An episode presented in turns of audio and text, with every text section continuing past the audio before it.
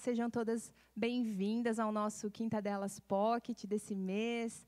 Estamos muito felizes de estar aqui com vocês para mais esse tempo juntas, como mulheres, compartilhando a palavra do Senhor, nesse tema proposto para essa noite, sem medo de dizer não. Nós vamos conversar um pouquinho sobre isso, mas nós já nesse início queremos te convidar a participar com a gente. Então, você que já está aí conectado no YouTube, você pode interagir pelo chat, você pode se apresentar, mandar suas perguntas, fazer a sua contribuição dentro daquilo que nós formos conversando aqui. Estamos com o celular ligadinhas em vocês para responder vocês, para interagir com vocês e nos sentir, né, nesse tempo que a gente ainda não pode estar aqui na igreja todas juntas, um pouco mais próximas de vocês também. Então, para a gente dar início ao nosso culto, nós vamos orar, nós vamos entronizar a presença do Senhor, nós vamos abençoar a tua vida, a tua casa. É um culto, é um formato diferente, mas nós estamos aqui também nesse bate-papo para cultuar ao Senhor, para adorar ao Senhor, através da nossa entrega, através da nossa troca e de tudo aquilo que nós formos conversar hoje. Pai querido, obrigada por esse tempo. Nós consagramos ao Senhor esse culto. Obrigada, Pai, pelo teu sustento. Obrigada pela vida das minhas irmãs, por todas as famílias hoje representadas é, que estão acompanhando este culto. Senhor, que seja uma noite poderosa na tua presença. Nós cremos que algo vai acontecer nos nossos corações. Toda vez que a tua palavra é ouvida, é vivida, algo acontece em nós. Nós estamos dispostas, Senhor, a crescer, a avançar sem medo, vivendo verdadeiramente os teus planos e propósitos para as nossas vidas, para a nossa igreja, para a nossa casa. Abençoa cada uma, Senhor, e que hoje a tua vontade, Senhor, seja feita em cada lar, em cada coração, em nome de Jesus. Amém. Então, para nós conversarmos e começarmos aqui esse nosso momento, a gente resolveu dividir hoje em tópicos. Então, nós temos três assuntos que nós vamos conversar, que nós vamos é, aprofundar um pouco mais dentro do nosso tema geral, que é o sem medo de dizer não. A gente fez algumas perguntas no Instagram, vocês interagiram bastante, foi muito legal, muito obrigada por isso. Se você ainda não nos acompanha no Instagram, nós temos um perfil lá só para os nossos conteúdos, só para nós também estarmos mais próximas de vocês, então nos siga lá. E eu quero passar a palavra aqui para as meninas, para elas também darem uma boa noite delas, falarem um pouquinho com vocês, e aí a gente vai começar. Boa noite, amadas. Tudo bem? Que alegria estar aqui mais uma noite, como a Débora falou, né? Mais um culto. Que bênção. Eu tenho certeza que o Senhor vai falar aos, aos, nossos corações, nós vamos compartilhar aquilo que Deus já tem falado com o nosso, na nossa vida, no nosso dia a dia, e nós queremos compartilhar um pouquinho com vocês, com muita alegria. E crendo que logo, logo nós estaremos juntas pessoalmente. Mas enquanto isso não acontece, a gente está aqui para compartilhar. Vão interagindo aí, como a Débora falou, deixa os recadinhos aí nos comentários, que a gente quer ouvir também o que vocês estão pensando. Tá bom? Oi, meninas, boa noite. Estou é, com expectativa muito grande para essa noite. A Débora até tinha perguntado né, para a gente falar um pouquinho ah, o que, que vocês estão esperando. Eu estou esperando muita coisa, porque foi um tema que a gente conversou muito né, já desde o início.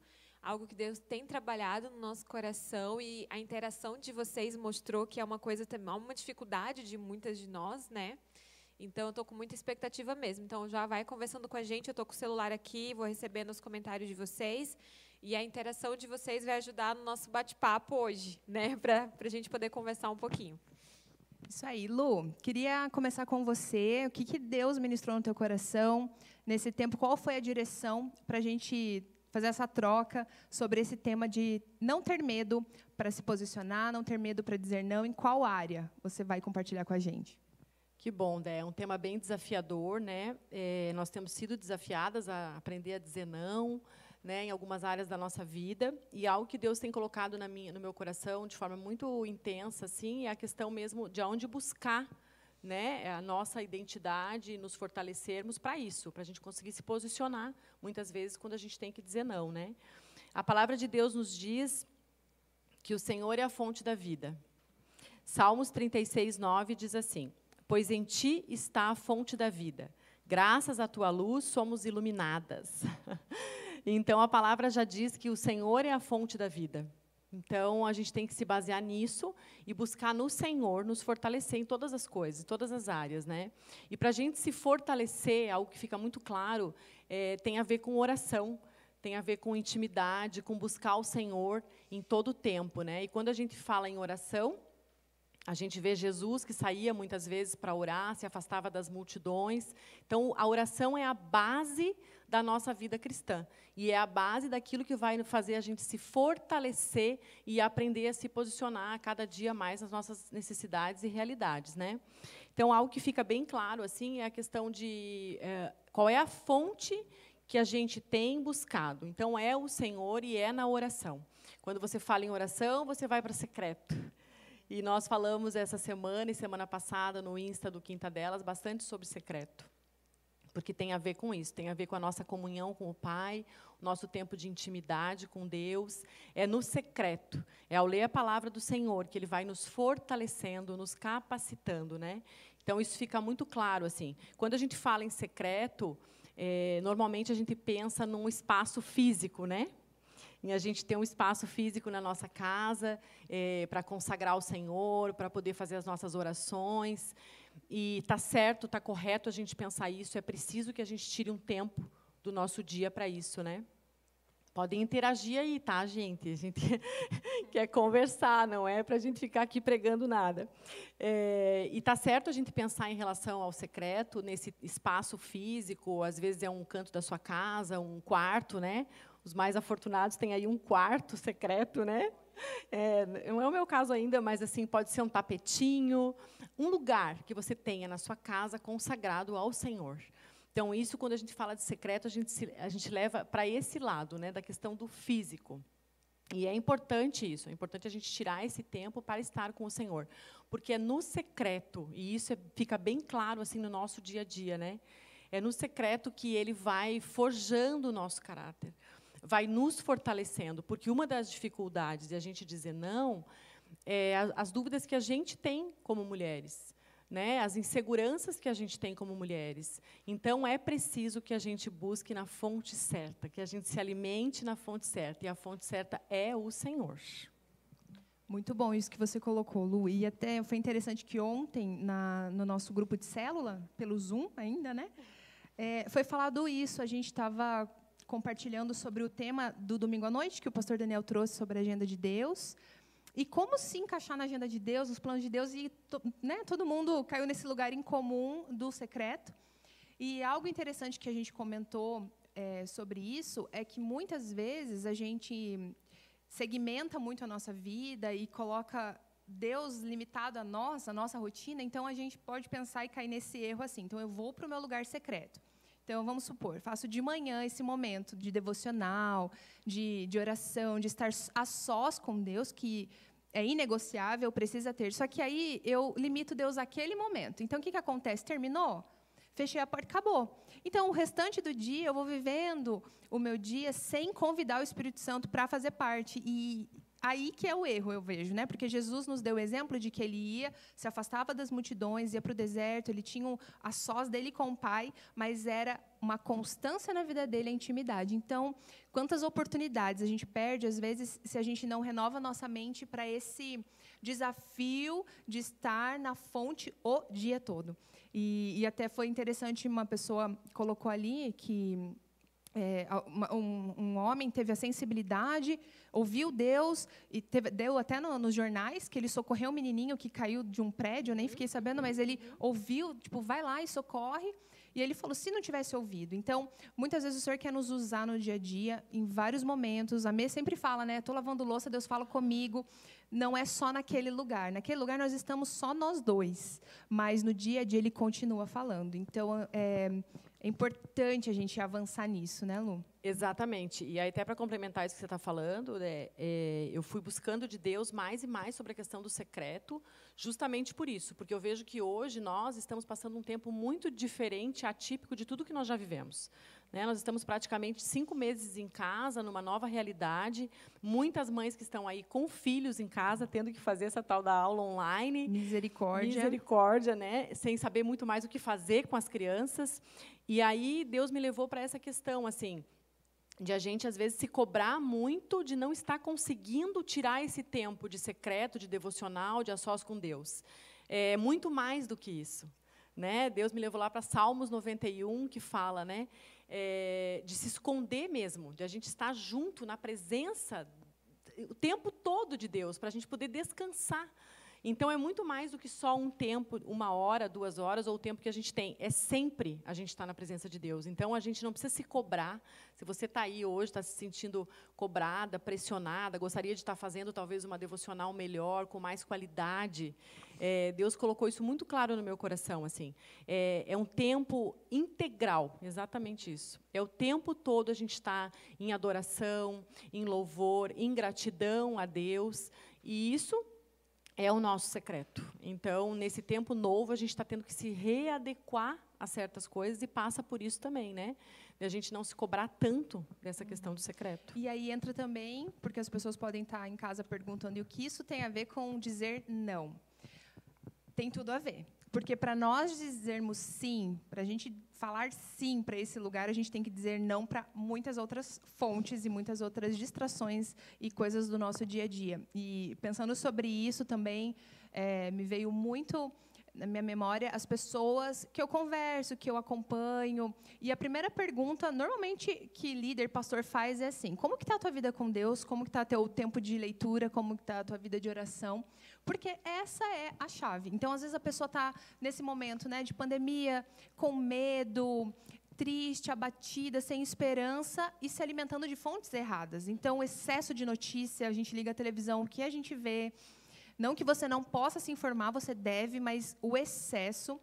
É, conversas. Se você está cercado de pessoas que só trazem medos, que só trazem notícias ruins, você se alimenta. Então, é aquela frase que é muito usada para o físico: você é o que você come.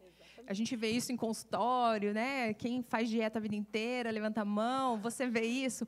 Mas na vida espiritual é a mesma coisa. Você é o que você se alimenta no teu espírito. Então, se a nossa fonte for notícias, se a nossa fonte for pessoas, informações, nós não vamos ter a fé para vencer o medo. Então, por isso que a gente tem que dizer não para as fontes erradas e sim para a fonte correta. Então, se a fé vem pelo ouvir, ouvir a palavra de Deus, essa é a, a nossa fonte para vencer o medo e avançar. Exatamente, é isso aí. É no secreto que ele vai fortalecendo, né? Vai nos fortalecendo e fortalecendo a nossa fé, a nossa esperança, e a gente vai sendo mais encorajadas a dizer não para aquilo que não nos faz bem. Exatamente a questão da alimentação foi algo bem claro, e é assim mesmo. É, então, que a gente se alimente da palavra de Deus, no dia a dia, no nosso tempo de secreto, mas em todo o tempo, né? Que a gente tenha essa, seja intencional em estar na presença do Senhor, independente do tempo físico. E Lu, você faz algo prático assim, por exemplo, uma oração? É, como que é o teu momento? Compartilhar com a gente assim e até para isso se estender no dia a dia assim, no, no, no, durante o teu dia. Você faz de manhã, mas aí tem momentos que você fala, Espírito Santo vem, me ajuda, Espírito Santo fala comigo. Você tem isso? Como que você tem desenvolvido? Tem, tem, com certeza. Eu tenho procurado fazer sempre de manhã, que é o horário que eu consigo, porque eu acordo muito cedo. Isso é uma característica minha. Seis e meia já estou acordada. Não sei se aqui é assim. Tá amarrado. Alguém em casa Jesus. aí também? Seis e meia eu estou acordada, não consigo ficar mais, e aí eu vou para o meu secreto. Daí eu tenho lá o meu quartinho, que ainda não é só o secreto, tem outras coisas juntas, mas ali eu fico com o Senhor. Então, algumas dicas, né, como a Débora falou. É, um caderninho. Então, eu sempre tenho um caderno né, para ir anotando algumas coisas, porque é nesse tempo que Deus vai falando. Às vezes a gente vai para o secreto só para falar, né? só para orar, orar, orar, pedir coisa e tal. É, até agradecer também, mas a gente também não dá a oportunidade do Senhor falar com a gente. Né, da gente receber as respostas que a gente tem colocado diante do Senhor. Então, o caderninho, para mim, faz toda a diferença. Eu já tenho meu caderninho ali, vou anotando todos, todas as dicas, todas as palavras que o Senhor. Às vezes não tem nada a ver naquela hora, naquele contexto, mas daqui a pouco o Espírito Santo me traz a revelação de que aquilo é a resposta que eu precisava ou algo que eu estava colocando diante do Senhor, né? O louvor, né? Porque o louvor te leva para um momento de adoração, de gratidão, de entrega ao Senhor, né? É, disposição, eu vejo isso muito em mim, assim, disposição para ouvir e obedecer. Muitas vezes a gente resiste também aí para o nosso secreto ou para buscar a Deus, porque a gente tem medo daquilo que Deus vai falar com a gente, né? E isso vai de repente demandar mudança, né? Então, mudança de comportamento, de atitudes, coisas que a gente tem que deixar para trás. Então, a disponibilidade de ouvir e de é, obedecer aquilo que o Senhor está trazendo naquele momento de secreto, né? Então, acho que isso é importante, são algumas dicas que eu anotei. E, assim, procurar fazer sempre no mesmo horário. Mas, como eu falei também no início, não é que hoje em dia a gente tenha que se se cobrar nesse sentido, né? Porque está todo mundo com rotinas diferenciadas aqui. Mas se der para ser sempre no mesmo horário, né, com uma certa fre frequência e constância, é bom também, porque daí a gente também vai tornando aquilo um hábito. Você começa a sentir até falta, né? Verdade. Entra numa rotina e é. Não dá mais para não fazer. Então, sobre fonte, dizer não para as fontes erradas. A gente queria te encorajar mesmo a viver intencionalmente esse tempo de secreto com o Senhor, de convidar o Espírito Santo para fazer parte do teu dia a dia, para ele falar com você enquanto você lava a louça, cuida dos filhos. Foi ele que te deu para cuidar, então ele quer fazer parte. E, e a gente precisa convidar e estar sensível. Eu acho que essa é a chave. Às vezes a gente nem para para ouvir e ele quer se comunicar com a gente. Então, que as outras fontes elas sejam realmente só informativos, só às vezes um passatempo, mas que o que nos alimenta seja verdadeiramente o Senhor. E é até interessante quando a gente pensou no tema desse ano, Fearless, né, o sem medo, destemida, vamos voar, vamos para cima. Foi interessante que algumas pessoas falaram com a gente sobre o medo do bom, o medo do novo bom. Então, por exemplo, como assim? Que coisa confusa. Mas é, tem pessoas que têm medo de fazer vestibular, de passar no vestibular e entrar na faculdade. Por quê? Porque isso vai fazer a pessoa ir para um nível de maturidade, de vida muito maior. Demanda um esforço e um sai do, uma mudança. Eu vou para o meu secreto, o Senhor vai falar comigo, Ele sabe tudo sobre mim. Talvez Ele me confronte, talvez Ele me mostre algumas coisas que eu vou ter que lidar. Isso é maravilhoso, isso gera vida, isso nos faz crescer, só que o processo assusta um pouco. Por isso que a gente tem que falar de algo que é tão maravilhoso, que a gente tem que sempre resgatar esse lugar e dizer: vá para esse lugar, é a tua fonte, é o teu Deus. Porque tem pessoas, e eu já fui uma dessas, que eu tinha medo de, de estar ali com o meu Deus. Ele sabe tudo de mim, eu vou ter que mexer nisso, não quero, vai doer. Mas quando ele faz e trata, é libertador. Então, para a gente viver isso, que a gente está se propondo como mulheres é, a viver, como quinta delas e todas vocês que têm nos acompanhado, a gente vai precisar ir para a fonte certa para não ter medo do novo, para não ter medo dos desafios, para ir sabendo que o Senhor está conosco, Ele é Deus presente. Amém, isso, isso mesmo. E ter confiança, né? Uhum. Porque a vontade dele é boa, perfeita e agradável. A Bíblia é clara nisso. Uhum. Então, mesmo que naquela hora a gente não entenda muito o propósito dele, ou a direção que ele está nos dando, ao ouvir a voz dele, que é esse medo que pode vir no nosso coração, ah, mas eu não estou entendendo essa direção, eu não estou entendendo por que, eu tenho que tomar essa decisão agora, mesmo que a gente não entenda, a confiança tem que tomar conta do nosso coração. E a certeza de que a vontade dele é boa, perfeita e agradável. Então, confia, vai. Se você tem uma direção, se você ouviu lá no seu secreto, no seu tempo com Deus, no seu a sós, que a direção é essa, só vai. Mê, tem alguma coisa chegando aí? É, tem, começou umas interações aqui, a galera concordando com a gente, que é um tema muito relevante para agora. Tem um comentário assim, que com, concorda plenamente, até a Adriane falou. Concordo plenamente, nosso tempo é o tempo de Deus. A agenda, nossa agenda tem que ser a agenda de Deus.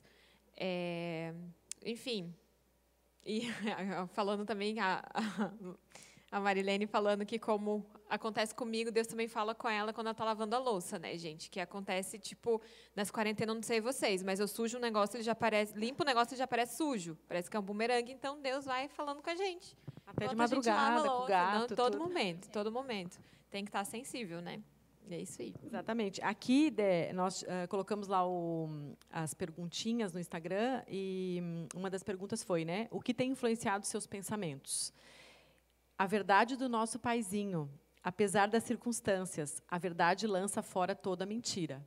Então tem tudo a ver com essa mudança que a gente vai recebendo dele, esse realinhamento de propósito, de chamado, de identidade, e os nossos pensamentos vão sendo tomados pelas verdades, porque Deus já declarou quem nós somos. Né? Nós somos filhas amadas, abençoadas, menina dos olhos de Deus, é, é, princesas. Deus já declarou várias coisas sobre a nossa identidade. Então, os nossos pensamentos têm que estar cheios dessas coisas, das verdades do Pai. Então, achei legal, porque é isso mesmo. Desse jeito. Desse jeito. Uhum. Mei, você? Joga aí Eu. na roda para a gente conversar sobre Ai, o próximo Jesus. tópico dentro do nosso tema. É, na verdade, é uma dificuldade, até trazendo para a parte prática, né? Sobre o, o dizer não no nosso dia a dia. Como a gente comentou aqui no Instagram, a gente teve muita resposta, in- inclusive foi interessante que 90% no mesmo sentido.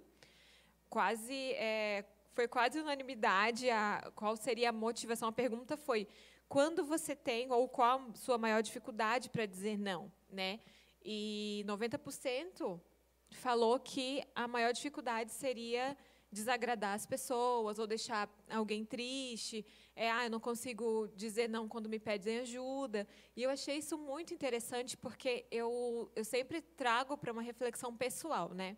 Para o que aquilo é, qual é a minha dificuldade em relação àquilo.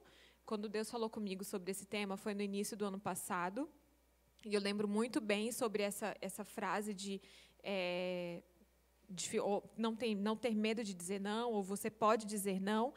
E parece para muita gente uma coisa muito simples, né? Tipo, gente, é uma palavra pequena, mas, gente, é muito difícil para muitas pessoas. E eu creio que para muitas, muito mais gente do que a gente imagina tem mais dificuldade, tem essa dificuldade, né?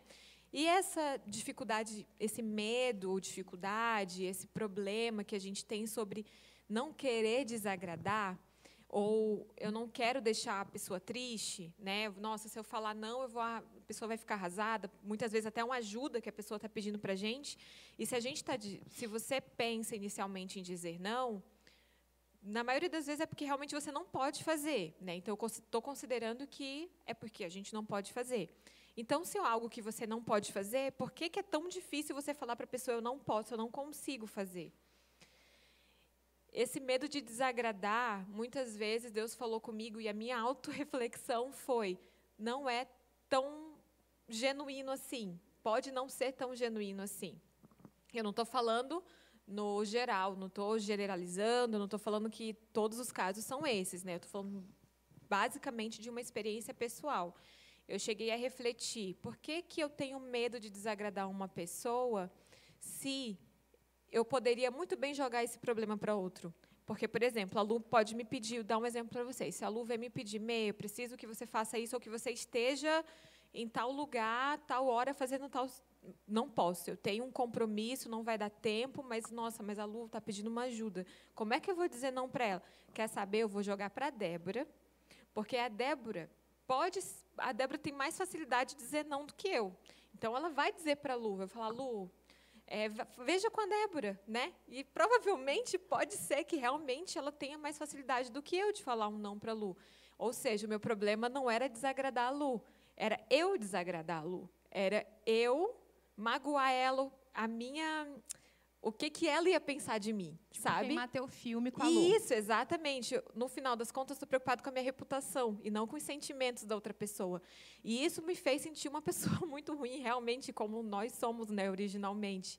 Nós não somos é, perfeitos, né? E eu falei, Senhor, realmente, o meu problema é o meu orgulho e a minha reputação. Porque se eu me preocupasse com o sentimento, eu iria dizer não, ia explicar a situação, ia perguntar se eu poderia dar um, é, um outro jeito de ajudar, enfim. E, então, eu acho que uma reflexão ótima para esse momento é por que, qual que é a sua motivação? Por que, que você não consegue dizer não? Realmente, será que é o fato de a pessoa ficar magoada, com, magoada ou ela ficar magoada com você?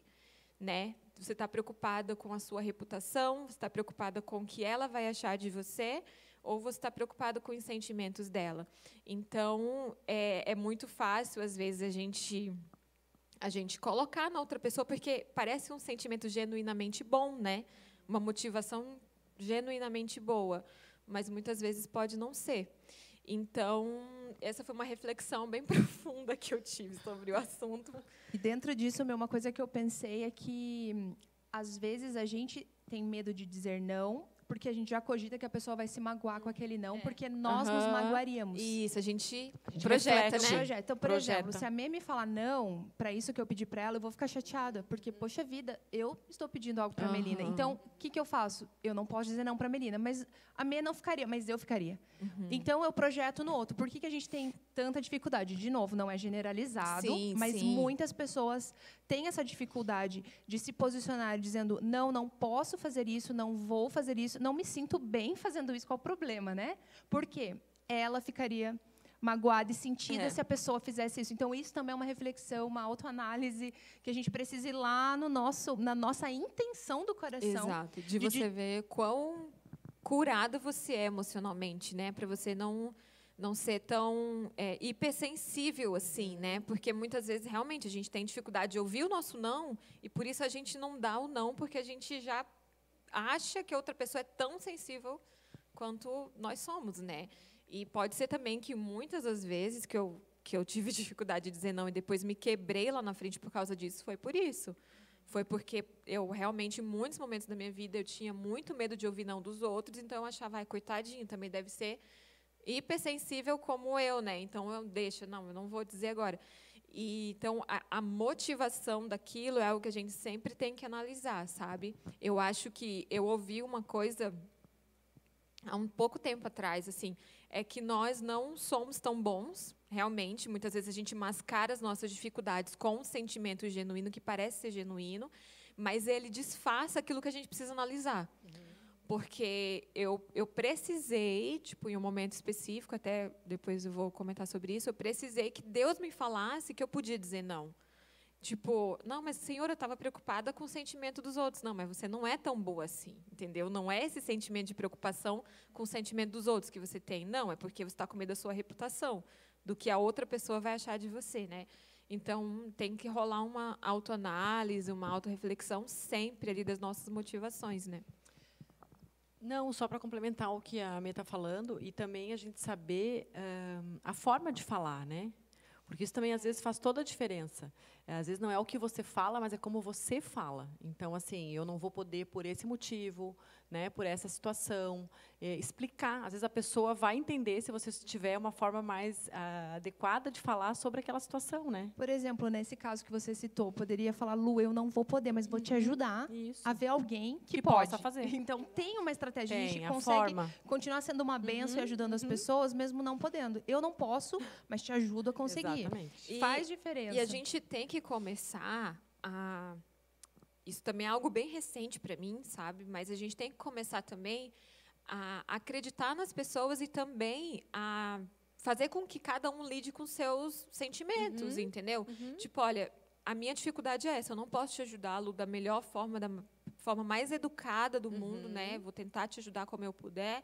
Mas se a pessoa ficar chateada com isso, daí o que, que você pode fazer? Entendeu? Não dá para Existem conteúdos Delas, individuais. não tem como a gente exatamente. assumir isso. que a né? gente e não é responsabilidade nossa. Exato. né? Isso acontece muito, essa coisa do dizer não, até na- no âmbito da igreja, eu vejo. Porque Uhum. quando a gente vai para o secreto, aí então a gente é curada, sarada, a nossa identidade é tão firmada que a gente voa e aí a gente acha que tem que dizer sim para tudo porque são coisas boas. Uhum, Isso eu passei demais isso. Então, ah, tá precisando de alguém aqui no ministério tal, vamos Eu. lá. Tá precisando, eu já liderei, a- eu já liderei idosos da igreja. Tem noção, gente? Chamado zero, não tinha vocação nenhuma. Tô eu lá com os idosos, fazendo exercício. Tava lá. Então, teve uma fase que eu olhei e falei, estava em todos os ministérios de alguma forma, porque era sim, sim, sim, sim, sim. E aí tinha um teatro, tinha que fazer um teatro péssima de teatro, péssima, péssima, pensa pessoa ruim de teatro sou eu. Você pode fazer porque faltou fulano? Eu falei, posso.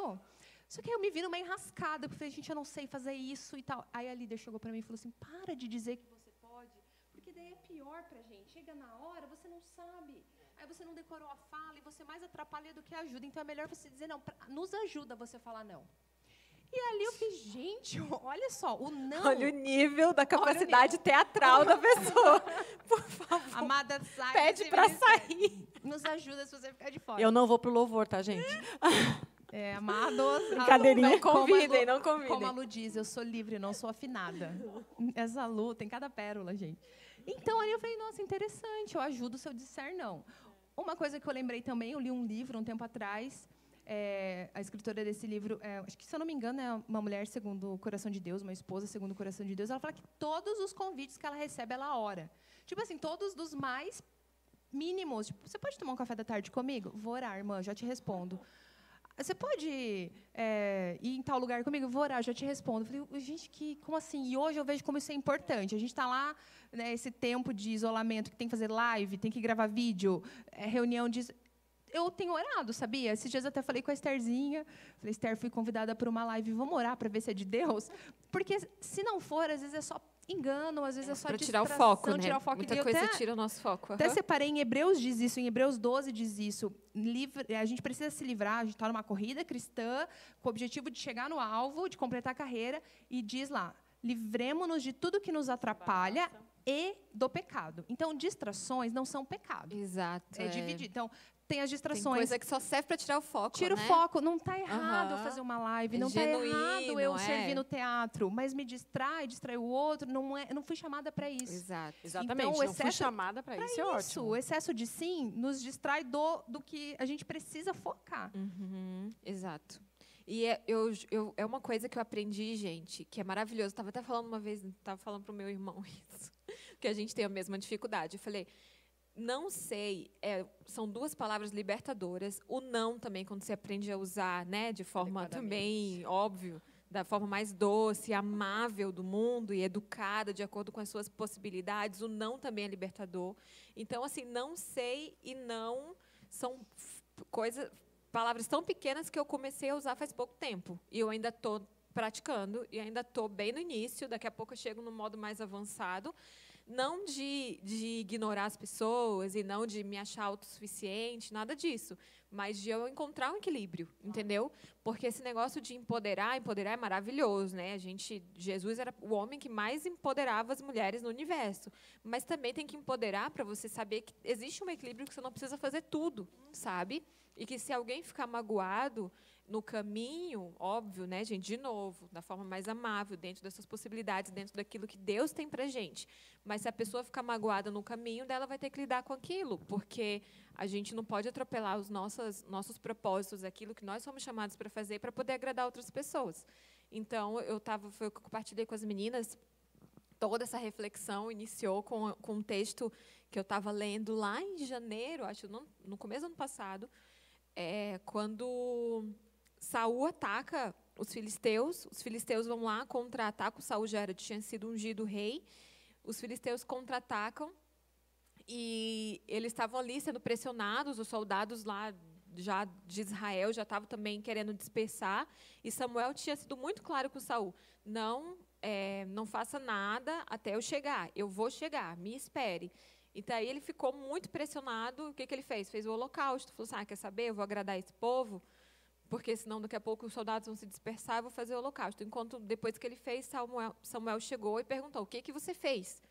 Tipo, Deus tinha sido muito claro com você que era para esperar o tempo, para esperar eu chegar, e você não me esperou. Ah, mas os soldados, ele ainda tentou justificar, ele falou assim: olha, se você tivesse obedecido, o teu reino tinha sido estabelecido para sempre, mas agora que você desobedeceu, Deus já levantou outro, e Deus foi muito rápido.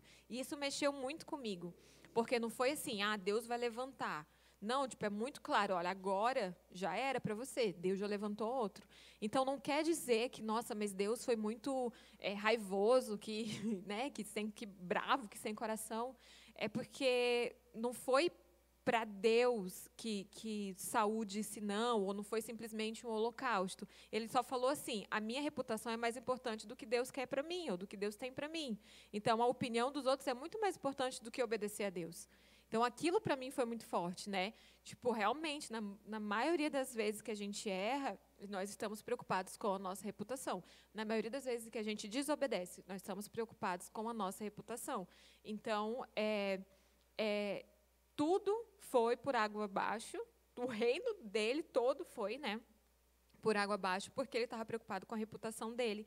E, de novo, acontece isso também lá em, em Êxodo, né? Em Êxodo, quando Moisés sobe, ficaram lá embaixo.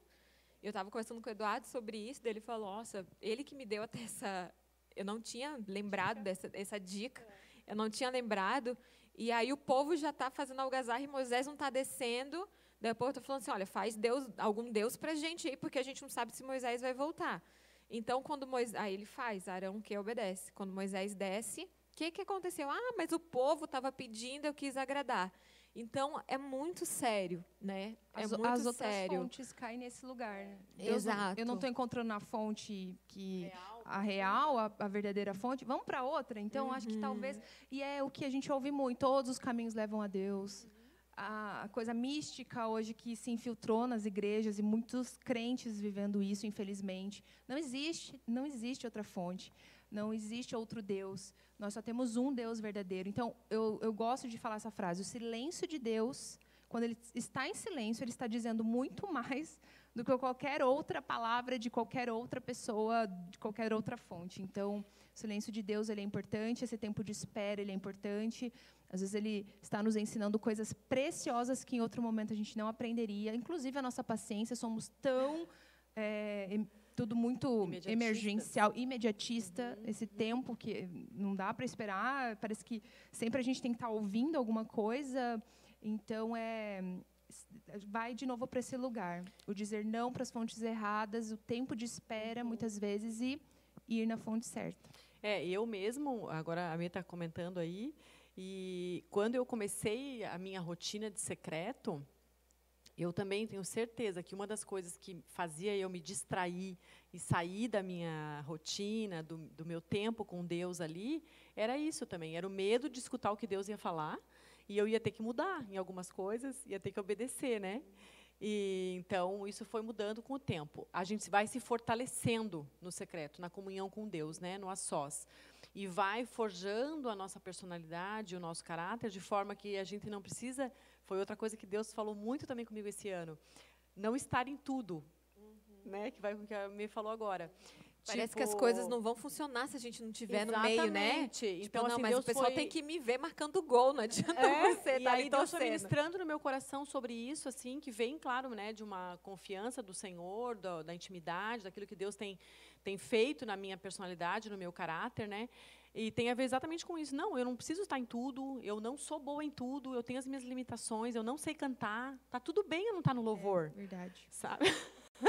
sabe? Tá tudo bem eu não estar no louvor, eu posso estar fazendo outra coisa. Então, descobrir no secreto os nossos dons, os nossos talentos, todas nós temos. O Senhor depositou em nós coisas perfeitas, coisas grandiosas, coisas para contribuir para a obra dele. A gente não precisa estar comparando a nossa vida, a nossa habilidade com a outra, né? Ah, porque mas ela canta melhor, ela, ela né, se porta melhor, ora mais fervorosamente. Não, cada uma de nós tem uma característica. Então, quando a gente entra nesse lugar secreto e Deus vai forjando a nossa personalidade, nosso caráter, não tem mais lugar, não tem mais espaço para comparação, Isso. E para o ego. eu amo isso, Lu. É muito, isso é também é uma coisa libertadora e é muito difícil para a natureza humana, porque no momento em que a gente for convidado para alguma coisa, até uma coisa muito importante para fazer, algo que tenha muito destaque, e a gente tiver a noção de que não, não somos nós que deveríamos falar, não, mas essa minha amiga aqui tem muito mais, tem todo o perfil que está procurando, eu não tenho, mas procura ela. E isso eu acho que é, é muito difícil, sabe? E é algo que a gente tem que buscar, porque está muito ligada a gente dizer não para aquilo que não é nosso propósito, por maior que seja, por mais é, destaque que aquilo nos dê, mas se a gente estiver é, sendo fazendo aquilo que a gente não deveria fazer, a gente está fazendo alguma coisa errada, né? Sendo que a gente está se comparando, está concorrendo ali com outra E perdendo pessoa, tempo, perdendo né? Porque às vezes. Deus tem outras coisas para nós É. e a gente está ali perdendo tempo, né? Amarrando uma coisa que Deus tem Uhum. muito maior para as nossas vidas se a gente estiver no centro da vontade dele. E fazer algo que a gente não foi chamado para fazer e não tem habilidade para fazer vai nos arrebentar depois. Então é aquela frase também, né? É ser bem-sucedido é fazer o que você foi chamado para fazer, estar no lugar certo. E no tempo certo, No né? tempo Porque tem certo. uma outra situação também. Agora até me lembrei de um exemplo meu, pessoal, né? No final do ano passado, eu tive a direção, a confirmação, Deus falou sobre fazer teologia, é algo que está no meu coração, é uma coisa que tem a ver com o meu chamado. Eu amo ensinar, amo ler, escrever, fazer resumo, imprimir. então, Deus falou muito sobre isso Laminar. laminar. E eu estava muito disposta a fazer. Né? Era uma coisa que eu já tinha conversado com os meus pastores, já estava tudo certo. Mas o tempo não era esse agora. Esse primeiro semestre na minha vida não tinha condições de eu encaixar uma faculdade. Então, o tempo certo também de você fazer as coisas, né? Não é que não vá se cumprir, vai se cumprir, porque Deus já me prometeu, é uma palavra de Deus sobre a minha vida, eu tomo posse, amém. Mas não é o tempo, né? Então, o cuidado também da gente saber dizer Sim. não no, no, tempo das coisas, né? para o momento, não é que seja o, o, não às vezes não é um ponto final na situação, né? Para mim o momento foi dizer não para este momento de fazer teologia, mas ano que vem estamos aí, né? Então assim essa questão é importante também, né? Do tempo. Isso discernir as uhum. fases. Meninas, vamos compartilhar. Tem algum tem, comentário tem bastante mesmo? comentário. Até então vamos falar vocês com vocês aí. Se, inclusive, queria até perguntar se vocês têm alguma experiência nessa área do não. Se vocês passaram por algo que vocês queiram compartilhar, escrevam aí para a gente é, ficar que sabendo. Tem algumas nesse sentido, Dé, que ela fala. Um, o teu marido falou lavar louça é bênção.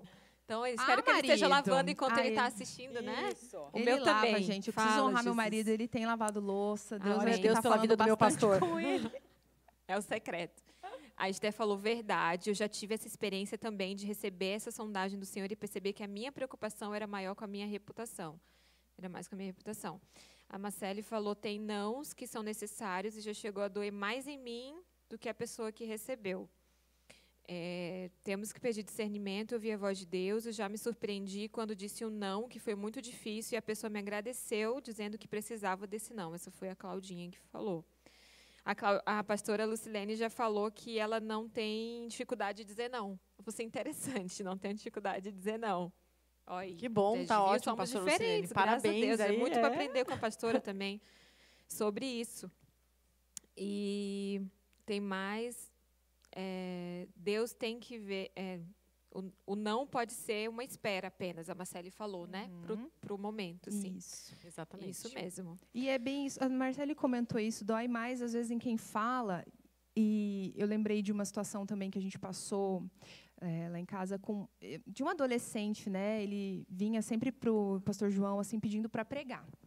Pastor João, me dá uma oportunidade, me dá uma oportunidade. E a gente via muito Deus na vida dele, muita, muita vontade de fazer aquilo certo, mas ele era muito novo, na fé, muito novo, com preparo e tudo, para pregar numa igreja. E aquilo podia ser assim destrutivo na vida dele, sabe? Eu fiquei me colocando no lugar, eu falei, se eu tivesse uma oportunidade com essa idade, eu teria me arrebentado e talvez eu ia ter ficado tão mal que eu nunca mais ia querer fazer aquilo, eu ia precisar de terapia para me curar e voltar a fazer. E aí a gente ficava nessa, nessa coisa dividida, de querer dar oportunidade, de não, de repente. Sabe aquele temor de tipo, jogar um balde de água fria no chamado da pessoa? Ah, meu Deus, e agora o que a gente faz? A gente foi trabalhando e orando. Eu falou, filhinho, eu estou cuidando de você, mas hoje eu não posso deixar, porque isso é um cuidado com a tua vida. Vai ter o tempo, vai ter o momento, estuda, se prepara, se consagra. E no tempo certo vai acontecer. E ele foi bem persistente, porque ele ficava ali toda semana, toda semana. Mas foi um não necessário pelo outro. Então, existem nãos também que são é, uma prova de amor, né? um, um ato de amor é, com a vida daquela pessoa. Isso aí, meninas.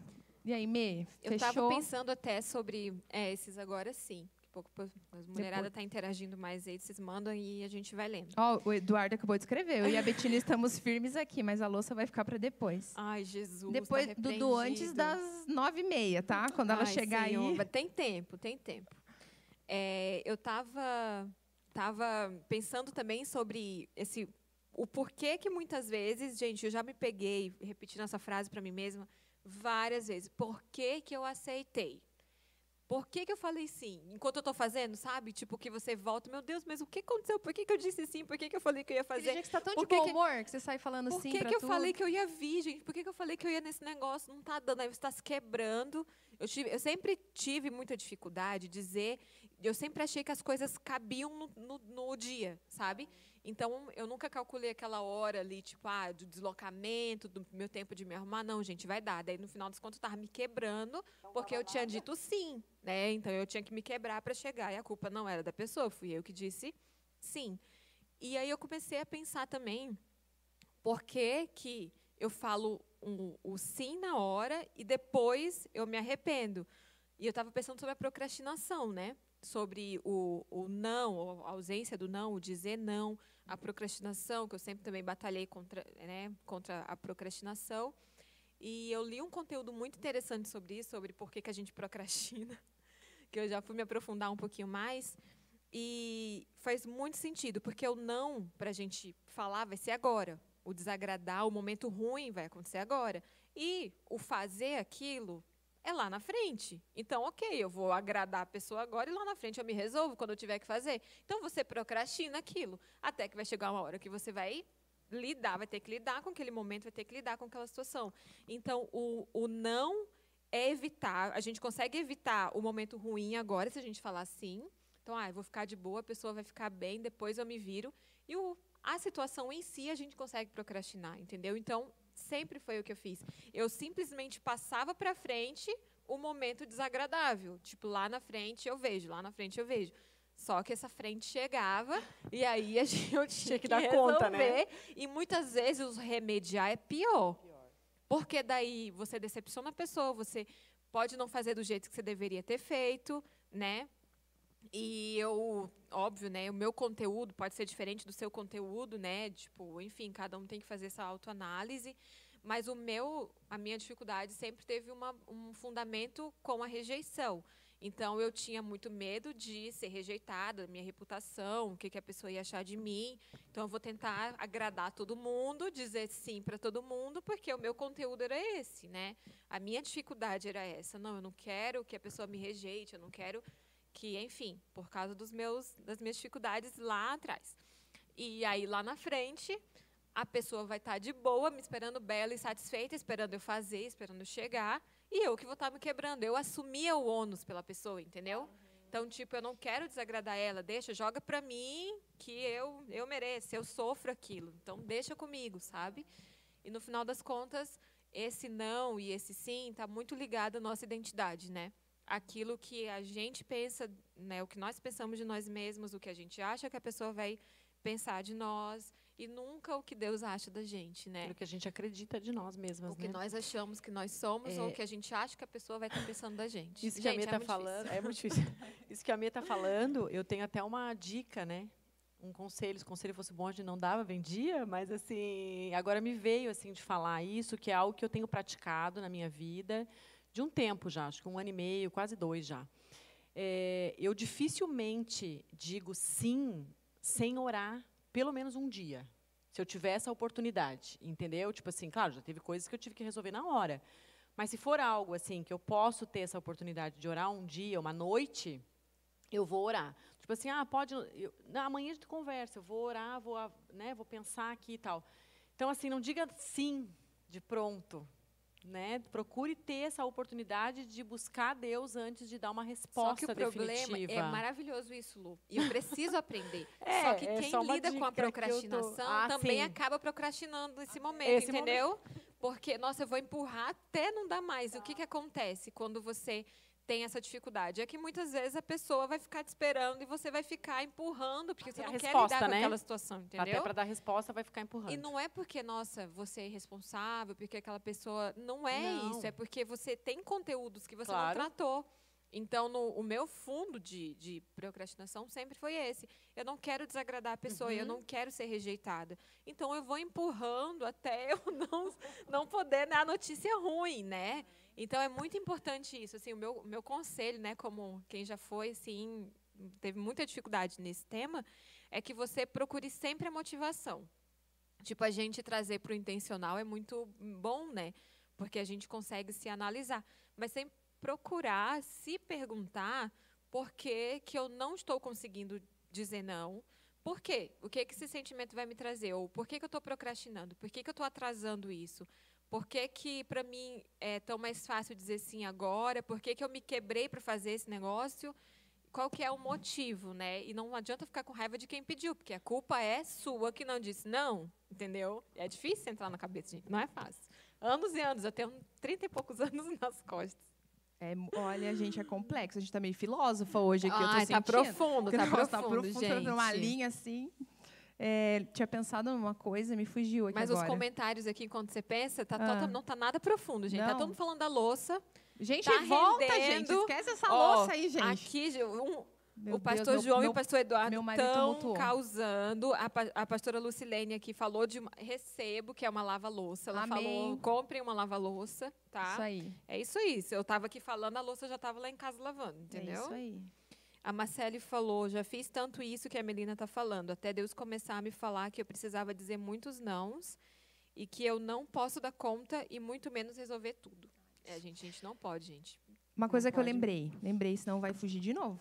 É, a gente não pode e não deve decidir nada pela emoção, porque a- o nosso coração é enganoso. Então, o que, que acontece já, isso que você falou já, já aconteceu comigo assim. Aquele dia que você está muito empolgada, muito feliz, aquele dia, sabe? Ai, vai dar tudo certo. ó. Você sai dizendo sim para todo mundo. Então, minhas filhas, por exemplo, mãe, a gente pode segunda-feira ir no Barigui? Claro, filha, vamos segunda-feira no Barigui. Mãe, daí no Barigui a gente pode comprar isso, isso, isso? Claro que a gente pode comprar isso, isso, isso. Mãe, aí depois do Barigui a gente pode ir no shopping? Podemos. Aí o marido fala Sorvete. McDonald's, tudo. Mãe, à noite, daí na segunda você pode. Falei, posso, porque naquele dia específico eu estava no- de bom humor. Mas eu não planejei minha segunda-feira, não olhei minha agenda, não sabia o que tinha que fazer. Chega na segunda-feira, eu estou atropelado, tinha prova, tinha outro compromisso. Aí, o que, que é o pior disso? Você não cumpre com a sua palavra diante da sua família, e isso é terrível, porque a Bíblia diz que o nosso sim é sim, o nosso não é não. Falou, cumpra. Tá, vale um escrito. Cumpra, você Falou, se tá falado. descabela, mas você cumpre. E você frustra todo mundo, você se frustra porque você não se organizou. E então, você fica com raiva de quem te pediu. é, eu falei, filha, tá me Interessante pedindo isso. essas coisas agora. Aham. Acho que a mãe só tem isso pra fazer. Eu tô cheia de louça pra lavar. escrava. Já mudou todo o contexto, né, da história, viu? A menina, Aham. exatamente. E outra coisa, de mau humor também, porque daí você vai sair falando não pra tudo. E tem gente que também, um dia a gente É, vai falar assim, sem é. medo de dizer sim. Sim. Porque tem gente que é viciada no não. Você chega e fala, você pode tal coisa? Não, não, não. Nunca dá nada. Nunca É pode. um problema também. Então, a É. nossa emoção, você faz o quê? Você põe na cruz. Por isso que esse tempo, quando a gente pode, a gente é bom usar, né? Você analisa, você reflete, você deixa você ir pro teu espiritual, pro teu racional Pra mim é excelente. e não sai agindo na Falando tua tudo. emoção. É. Porque, gente, TPM chega, mau humor Chega chega. pra todo mundo. Aí. E eu estava pensando também em quem, tem, chega. em quem tem facilidade para dizer não. E quando eu falo, tipo, facilidade, é quando é o não muito liso, assim, que é não para tudo, Também né? é ruim. Então, E eu estava pensando é, sobre isso também hoje. Eu pensei em duas, duas formas, né? Não sei se alguém se identifica ou se alguém conhece, alguém que, que vive, né, que convive com isso. Mas é que muitas vezes a gente gosta do controle de as pessoas estarem pedindo as coisas e insistindo pra gente, entendeu? Parece que Deus, alguém está muito isso. adulando, sabe? Uhum. Sabe aquela pessoa que você tem que estar pedindo, daí falar, ah, não, mas meu Deus, mas você é tão boa, daí tem que ficar adulando a pessoa, daí levanta a moral da pessoa, que a pessoa gosta daquela insistência, né? Parece se sente importante naquele momento. E eu já convivi com gente assim. E tem que ver também qual é o fundo. É a carência? Tipo, nossa, eu gosto que as pessoas insistam comigo, sabe? Esse é um dos problemas. Vocês já conviveram com gente assim. Eu já. Eu já, eu até identifiquei assim alguém que já conviveu comigo também que, que era bem nesse estilo, assim. E outra parte é aquele é, o controle. Talvez a mulher tenha dificuldade, né? A gente gosta mais de tipo não, é, deixa que eu faço, ou enfim, não sei qual que é. Até com a família, com filhos. A gente faz muito isso, inclusive com os maridos, se a gente for parar para pensar. Uhum. É, em vez de falar assim, você pode, né, pode, deixa que troque a fralda, você fala assim, não, eu sei fazer isso melhor, deixa que eu já faço. É, exato, Tipo, é o controle. É. tipo, Aham. sabe? Eu- Se eu tô fizer, vai ser mais é, rápido. ela vai ficar com as crianças, Ai, mas será que vai dar certo para eu fazer tal coisa? Não, deixa que eu nem vou. Ele, ele que vai, É. eu fico com as É uma crianças. característica das pessoas muito centralizadoras também. É, né? É. fica. Eu sei, Eu sei fazer na- melhor. Eu sei fazer melhor. Não vai dar certo Isso, se, se eu não tiver. Já E faço rapidinho aqui, já certo. resolvo. É, Vai estar com a fralda trocada às vezes do lado errado? Vai, irmão, mas vai dar tudo certo. É, é né? verdade. Não eu já vazando. convivi também com gente. Nossa, gente, eu já tenho muitos anos. Conviveu com Terra. gente assim, sou eu, Eu tenho muitos anos com não gente é. assim. Não é, é porque eu já amada. Convivi com gente que é muito interessante, né? A gente aprende com, com todo mundo com que a gente convive. Mas que a pessoa nunca deixava os outros fazerem nada, a gente fazer nada, mas depois ficava com raiva da gente reclamava, entendeu? Tipo, nossa, eu faço tudo, nossa, não sei o quê e tal, tô muito sobrecarregado, mas a pessoa não pedia ajuda. Exatamente. Sabe? Sabe? sabe, às vezes, delegar também, né? Gente, Não esse sabe assunto rende, hein? Compartilhar, é verdade. Né? Tipo, Tudo em gente, si, né? Tem mais, em vamos si. ver mais comentário Tá, aqui. vai vendo aí. A gente vai entrar pro nosso terceiro tópico da noite. Nossa, nossa hora vai, hein? É para ser pocket, então Vamos lá. Ah, a Sá falou aqui, ó.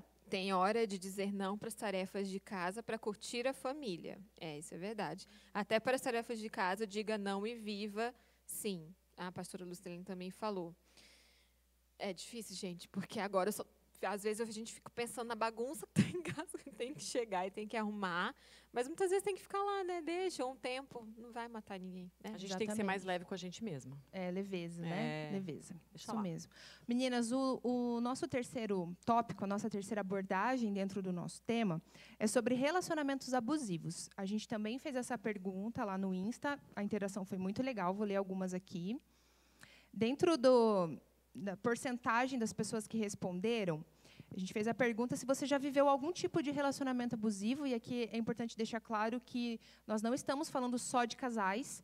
Relacionamentos abusivos, eles podem acontecer e acontecem em amizades, é, namoro, casamento, chefe com empregado, líderes, é, enfim, ele, no, relacionamento interpessoal pode haver abuso. Então, a gente abriu essa pergunta e 68% das pessoas que responderam disseram que sim, já viveram algum tipo de abuso, 32% não. E nós perguntamos, você quer compartilhar como que foi? Algumas pessoas responderam. Então, algumas respostas aqui. Minha melhor amiga, na época, não me deixava ter outras amigas. Tive namorado possessivo, ciumento, ciúmes até do meu sobrinho. Detalhe, ele era um bebê, sobrinho. É, todos ocorreram pela minha dificuldade de me posicionar. Então, essas foram algumas respostas que a gente trouxe. Então, o que, que acontece dentro de um relacionamento abusivo? Ele é pautado pelo medo. Então, a gente está falando de não ter medo, de viver destemida, nesse sentido, de avançar, e todo relacionamento abusivo ele tem a ferramenta do medo. O abusador, a pessoa abusadora, ela usa do medo para te abusar, seja emocionalmente, seja fisicamente. O medo é uma ferramenta. E são duas pessoas ali no relacionamento que provavelmente muito é, de uma forma muito comum, tem problema com a autoestima. Então, engana-se quem pensa que o abusador é uma pessoa muito bem resolvida ele tem um problema sério com a autoestima. É uma pessoa de baixa autoestima que, na maioria das vezes, já sofreu abuso também. E a pessoa abusada, ela entra numa relação que aparentemente estava tudo normal, porque não é muito óbvio. Não é uma pessoa 100% cruel e abusadora o tempo inteiro. É aquele jogo do morde a sopra. Então, ela super te elogia, nós vamos falar aqui de algumas características, ela te coloca para cima, é, ela é uma pessoa incrível e de repente o comportamento abusivo ele vem. Por isso que é tão difícil identificar. Eu acompanho uma jovem que viveu isso. A gente estava até conversando essa semana sobre isso. Ela foi alertada por todas as pessoas. Ela falou assim: Dé, todo mundo me avisou. E eu brigava com todo mundo, e eu defendia a pessoa, e eu falava: vocês estão errados e a pessoa está certa. E eu falei: você precisa se perdoar. Porque você foi manipulada, você entrou num relacionamento é, que parecia um conto de fadas no início e te fez tão mal depois, mas você foi enganado. E, e a gente não está livre disso. Isso é importante dizer. Às vezes a gente olha e fala: que a pessoa, como que permite? Gente, a gente não está livre. Então, a gente precisa falar disso também. Nós entendemos que é um tema muito relevante para o nosso tempo. Infelizmente, os dados estão aí para dizer que é, os abusos contra a mulher, a violência doméstica, os abusos dentro de casa, seja com pais e filhos, que isso também acontece, filhos abusando de pais, muitas vezes com idosos, cônjuges se, se abusando ali nesse sentido, aumentaram muito nesse tempo de isolamento. Então, o lar, que era para ser o nosso refúgio, o lar, que era para ser o nosso lugar de segurança, ele vira, às vezes, um campo de batalha. Então, a gente quer falar um pouquinho com vocês sobre isso. Antes da gente é, ir para o final dessa parte, a gente já quer te perguntar: você viveu algo assim? Você já teve alguma experiência que você queira compartilhar, até como testemunho para as outras mulheres que estão acompanhando. Nós temos entendido que o testemunho gera vida. Nós amamos testemunhos porque mostra o poder de Deus sobre as nossas fraquezas mesmo. Então, a gente não está aqui para dizer para você que é fácil vencer todas essas áreas, mas como pessoas normais, que falha, que, que erra, tanto quanto você, nós estamos aqui dividindo, trocando para a gente acrescentar uma na vida da outra e entender que nós não estamos sozinhas. Nós temos a Deus, mas nós temos pessoas para nos ajudar. Então, nós queremos caminhar com você. É, então, eu vou ler aqui, anotei algumas características, porque são frases corriqueiras que acontecem. Veja se vocês identificam alguma coisa aí. Características e sinais de uma pessoa abusadora. Então, ela é controladora. Essa é uma característica. Como assim controladora? Ela que decide onde que vai, qual o lugar. A última palavra é a dela, então ela controla nesse sentido. Tem que ser do jeito dela. Coloca culpa sobre você é uma pessoa que dificilmente vai reconhecer o seu erro. Então, você sempre foi a culpada. Ela fez o que fez por causa de você, mas veja bem, você provocou, veja bem, você falou daquele jeito, por isso que ela agiu daquele jeito. Então, coloca culpa sobre você. Determina como você deve agir. Então, é bem incisivo nisso. Tem dificuldade em ceder. Orgulho. Uma pessoa ferida, ela normalmente é orgulhosa. Então, o orgulho ele tem a ver com abuso, com traumas, com essa relação. Você deixa de dar a sua opinião com o tempo por medo do conflito. Então, é tanto o conflito e o medo ali imperando que você acaba se anulando. Ah, não vou nem falar nada. Deixa, porque vai dar conflito. E quais são algumas frases bem comuns de se ouvir? Você vai vestida assim? Você vai com essa roupa? Essa é uma frase. Se você não ficar comigo, você não ficará com mais ninguém. Essa é clássica, né? Clássica. E lembrando, gente, isso não é só relacionamento amoroso, tá? Amizade também. Só eu te entendo. Você nunca vai achar alguém que te trata como eu. É, eu só fiz isso porque você me provocou. Eu não estou te seguindo, eu só estou te protegendo. Não acha que está muito gorda ou muito magra? Não, não tem a ver com peso, é não está bom do jeito que está. Uhum. Eu fiz tudo isso porque eu te amo. Para onde você vai e com quem? Você só é o que é hoje por minha causa, porque eu sou uma pessoa muito incrível. Então, essas são algumas frases muito comuns que a gente ouve. Eu queria perguntar aqui para as meninas se vocês identificam, se vocês em algum momento já viveram isso, é, algum relacionamento assim, como foi? Dé, então, você está falando aí. É, essa semana eu escutei uma reportagem na TV um casamento, um relacionamento de dois anos, eles namoraram, noivaram. Como aumentou muitos índices, eles estão trazendo muita reportagem sobre isso, né? Então essa já foi a segunda, acho que eu vi nesses últimos 20 dias aí. Mas eles namoraram, noivaram, enfim, dois anos de relacionamento, casaram e o casamento com tudo que tinha direito, gente. Tinha foto de todos os tipos, vestido de noiva, tudo. Cinco meses durou o casamento. E ele começou a abusar dela em todas as áreas, assim, tipo a roupa, é, você não vai assim, eu vou, eu vou, eu vou é ter bonita, que ir junto. Não. Então a reportagem era bem longa, assim, falava desses, dessas características, a maioria que você falou aí, as frases também bem características do abusador, né?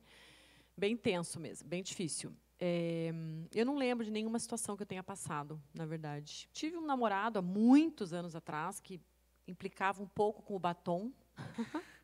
Mas tem que passar batom? Vai sair de batom? Não sei o que ele tinha com o batom, mas enfim. Batom, é ótimo. eu acho, não eu tem, acho, né? Eu mas acho eu que eu quero. até com trauma do batom, porque hoje não é um negócio que eu amo, gente. Eu não sou a rainha do batom. Olha só, é. vamos, vamos liberar Mas agora eu estou lembrando aqui que ele falou, aham, é, você vai de batom, tem que ir de batom e tal, não sei o quê. Mas assim, também logo também terminei o relacionamento, mas já era uma forma de abuso, com certeza. É, eu já eu comigo também eu não lembro assim sinceramente, mas eu já convivi já, tipo, bem próximo, assim, com relacionamentos, principalmente, eu percebia que é, quem está por fora sempre percebe, né, uhum. né, quem está dentro tem mais dificuldade, mas de, de isolar a pessoa, sabe? Tipo, até amiga próxima minha, assim, que acaba, tipo, a, o, o abusador, o namorado, enfim, acaba faz, se mostrando como suficiente para aquela pessoa. Então, você não precisa de ninguém mais, uhum. Porque você me tem, né? Então, de uma forma muito sutil, isola do resto. Por quê? Porque daí ninguém vai conseguir chegar na pessoa e não vai perceber o que está acontecendo, né? Mas também já de amiga muito próxima, assim, do namorado falar. E, gente, ela passou anos namorando com ele. E depois ela contou pra gente, né? Mas de falar que ela não era tão bonita. Tipo assim, falar, olha, você, você se acha bonita, você não é tão bonita. Então, tipo, quando ela terminou e ela contou aquilo pra mim, tipo, eu falo, gente, eu como, se o cara me fala um negócio desse, eu mato, né? Mas você, nossa, você se acha muito porque você nem é tão bonita. Daí ele já chegou a falar assim, se eu quisesse outra menina, eu teria, eu ficava com outra menina mais bonita do que você. Então, namorou o quê? Quatro anos, sabe? Então, é, é muito. Começa muito assim, não é só no casamento, ali dentro de casa, quando ninguém tá vendo. Não, mas às vezes é uma coisa. No, no namoro você já percebe, sabe? Sinais disso. Então, e o que me preocupa, por exemplo, nessa, nessa história que você contou agora, e nessa reportagem, é o tempo, né, que a pessoa tá junto com a outra Aham. e não consegue identificar Não uma vê, característica. não vê. Como é sutil. Porque justamente entra nesse morde e sopra. É A, a Aham. pessoa ela faz isso, mas aí quando confrontada, ela chora, ela se sensibiliza e aí você acredita. Claro. E então a gente quem está de fora fala como que a pessoa, É, mas vê. ela está envolvida. É. A gente está dizendo de anos. É. Então ele fala assim, você nem é tão bonita. Isso repetidamente, ela vai acreditar que nem é. Então ela vai falar, é, realmente, se eu não ficar com ele, É eu não melhor fico ficar com, ele do que com com ninguém, né? Não consegue dizer não para aquele relacionamento por medo de ficar Isso. sozinha. E aí né? a gente entra num outro viés assim de criação. Se você teve uma criação que você teve a tua identidade firmada, se os teus pais falavam Te quem você era, te incentivaram, você dificilmente vai cair nisso. Mas não, gente, quantas pessoas têm isso? Pouquíssimas. As pessoas nessa fase de firmar a identidade, elas passam por N processos familiares ali que muitas vezes ela não acredita nela, porque o Uhum, pai não acreditou, porque o pai talvez já era um abusador, Uhum. porque a mãe nunca afirmou nada sobre ela. Então ela vai, qualquer migalha serve. Fica difícil ela se posicionar, Ela não né? tem um, um critério Não. elevado de o que. Por isso que até é Não. importante nós temos filhos hoje. É, a gente está falando para mães que estão nos acompanhando. A gente precisa, talvez nós não vivemos isso, mas quero atentar aos sinais com os nossos filhos para que a identidade deles seja tão firmada que quando chegar na fase do casamento, o que eles vão aceitar é o padrão que a gente colocou, que o Senhor tem para eles, que isso seja tão, sabe, tão longe do aceitável. É, porque na igreja, isso tudo que eu tô falando, da igreja, de Uhum. crentes, né? Exatamente, não E estamos não- não livres tá disso. Nossa, mas tá namorando o cara da igreja. gente, Não quer, não quer dizer, infelizmente, né? Não quer dizer muito, garantia, assim. E quando chega num ponto de. é, a gente pensa, nossa, mas como que aquela mulher aguentou o cara bater nela, por exemplo, né? Mas quando chega nesse ponto, não foi do nada que o cara simplesmente, nossa, meu amor, e de um dia pro outro, pá. Não, tipo, são anos já anulando a mulher, são anos dizendo que ela não vale nada. Imagine você vivendo aquilo o tempo inteiro de alguém, tipo, colocando isso na tua cabeça todo dia e tal. Então, realmente, então eu mereço, eu mereço o que vem, né? Então, realmente é uma construção de identidade, de valorizar, de mostrar é, quem, quem a pessoa, quem a mulher é para Deus. Tipo, ninguém mais pode dizer o contrário daquilo, né? Então, é, não é simplesmente, nossa, vou tirar. Como a gente até às vezes fica assim, como que a mulher aguenta isso? Como que não sei o que, né? Um, um anseio assim de tentar entender, mas não é de um dia para noite, né? Muitas vezes vem do namoro já. Uma frase que eu li ontem falando assim: quando a pessoa está se afogando, você tem que salvar ela do afogamento e não ensinar ela a nadar. É, Então, assim, ó, momento, se você né? vê e sabe que É. alguém está passando por isso, só salva ela disso. Aham. Depois você mostra para ela entender. todo o padrão Depois correto, ajudo. depois eu te ajudo a entender um padrão correto. E a gente precisa, então, é, estar mais atentas a isso, porque nós, como igreja, a gente tem um papel social. Sim. E essa é a realidade dos nossos dias, e talvez só piore. Então, a igreja precisa se levantar como voz do Senhor nesse tempo, justiça do Senhor nesse tempo. Então, nós não podemos simplesmente ignorar esse assunto, fingir que não acontece. Não, não existe. Existe, acontece. Eu até anotei aqui os dados. A cada dois segundos, uma mulher sofre violência física ou verbal. Cada dois segundos. Então, enquanto a gente está conversando, quanta violência já aconteceu. Então, a gente precisa assim falar e até um, quem trabalha com isso, é, autoridades, delegacia, enfim, eles falam que quando chega no, no ponto da agressão física, por mais ruim que seja dizer isso, mas é mais fácil, porque é óbvio, é evidente. Então, foi como você falou.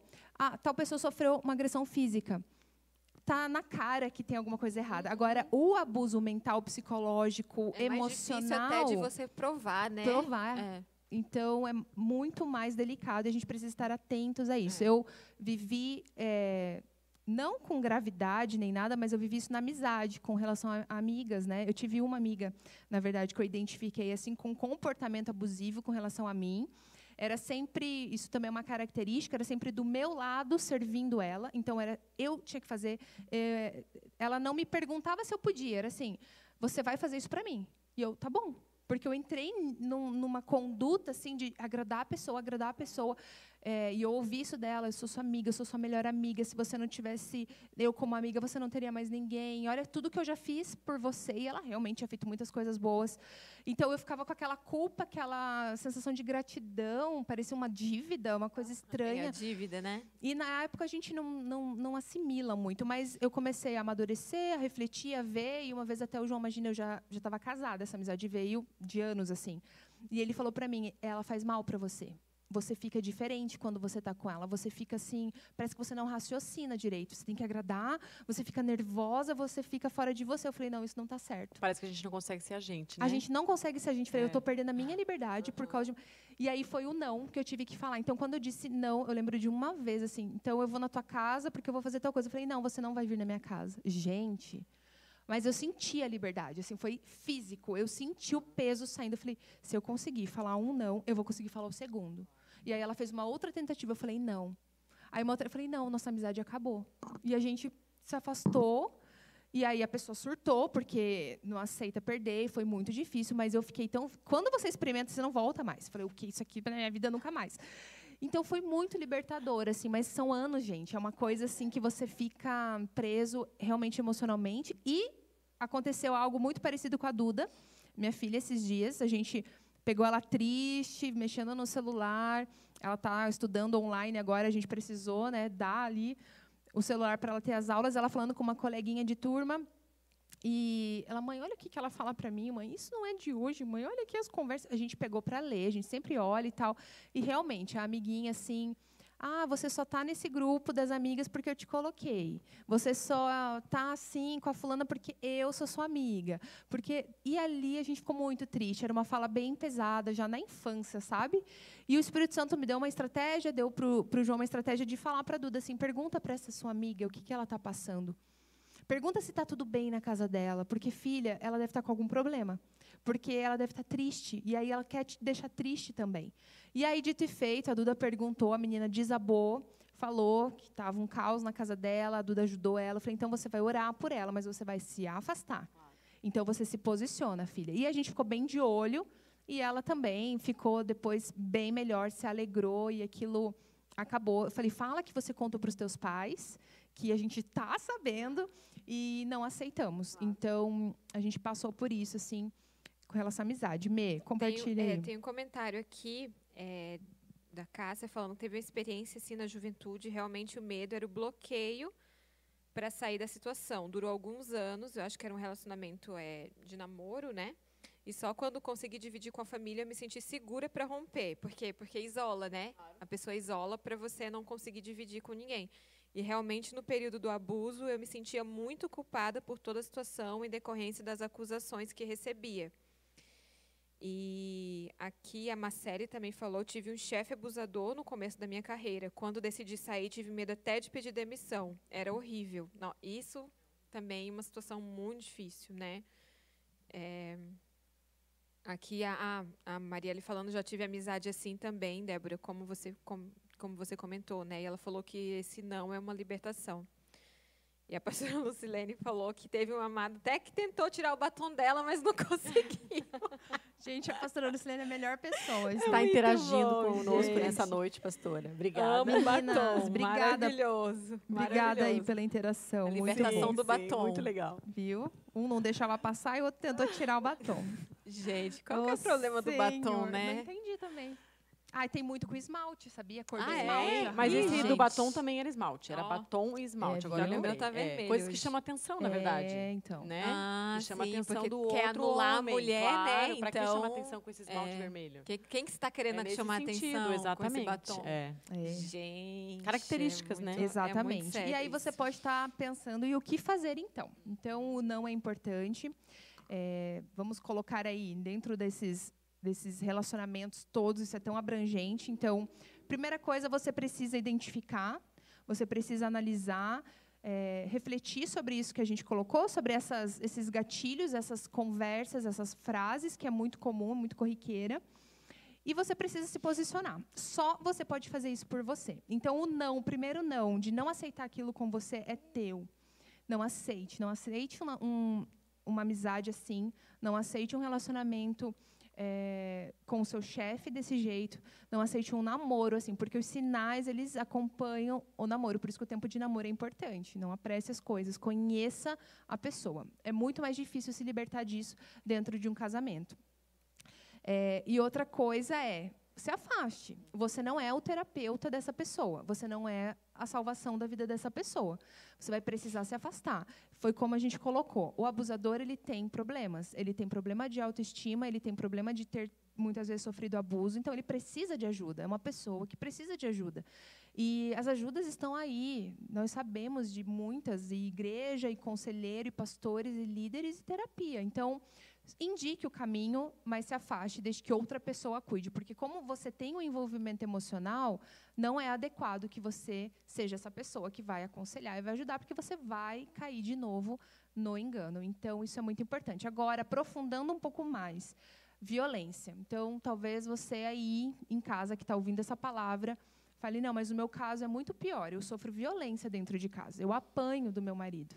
Eu, eu tenho sofrido violência física, eu estou passando por um momento difícil, eu preciso de ajuda. Nós também queremos dizer que estamos aqui para ajudar você. Então, você, se não quiser se expor nos comentários, a gente quer te dizer que existe um telefone que você pode ligar. 180 é o número, pedindo ajuda, pedindo socorro, isso é importante. Deus não criou o casamento para isso. Então, tem algo muito errado acontecendo aí que precisa de conserto. Então, busque ajuda. Você não foi feita mulher para sofrer nenhum tipo de abuso. Então, as coisas elas podem parecer que são o fim hoje, que você está vivendo por isso. Normalmente, quando a gente está no olho do furacão, a gente não consegue enxergar o arco-íris depois, o sol brilhando, mas ele vai voltar a brilhar. Então, se posicione e não aceite. Diga não, não tenha medo de dizer não. E saia desse relacionamento.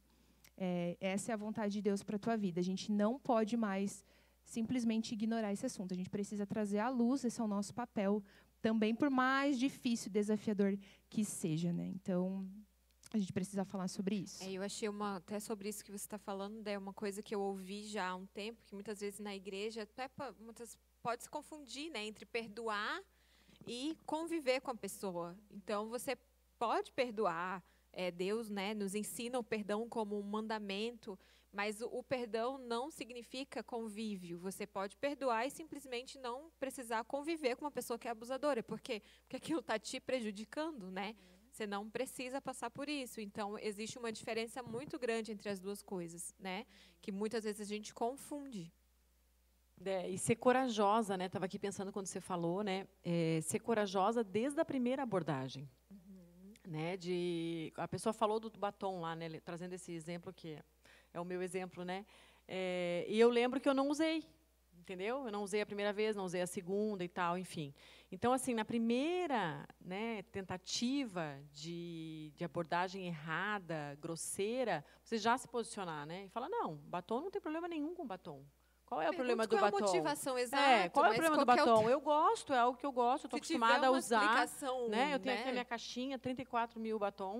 algo que eu gosto, estou acostumada a usar. Eu tenho aqui a minha caixinha, 34 mil batons. Então, dá licença que eu vou seguir usando o batom, né? Com todo o amor e com toda a delicadeza, mas desde a primeira abordagem. Isso é uma coisa que me veio muito forte. Às vezes vai empurrando também, vai deixando, ah, mas é só, foi só hoje, né? Falou porque não estava de bom humor.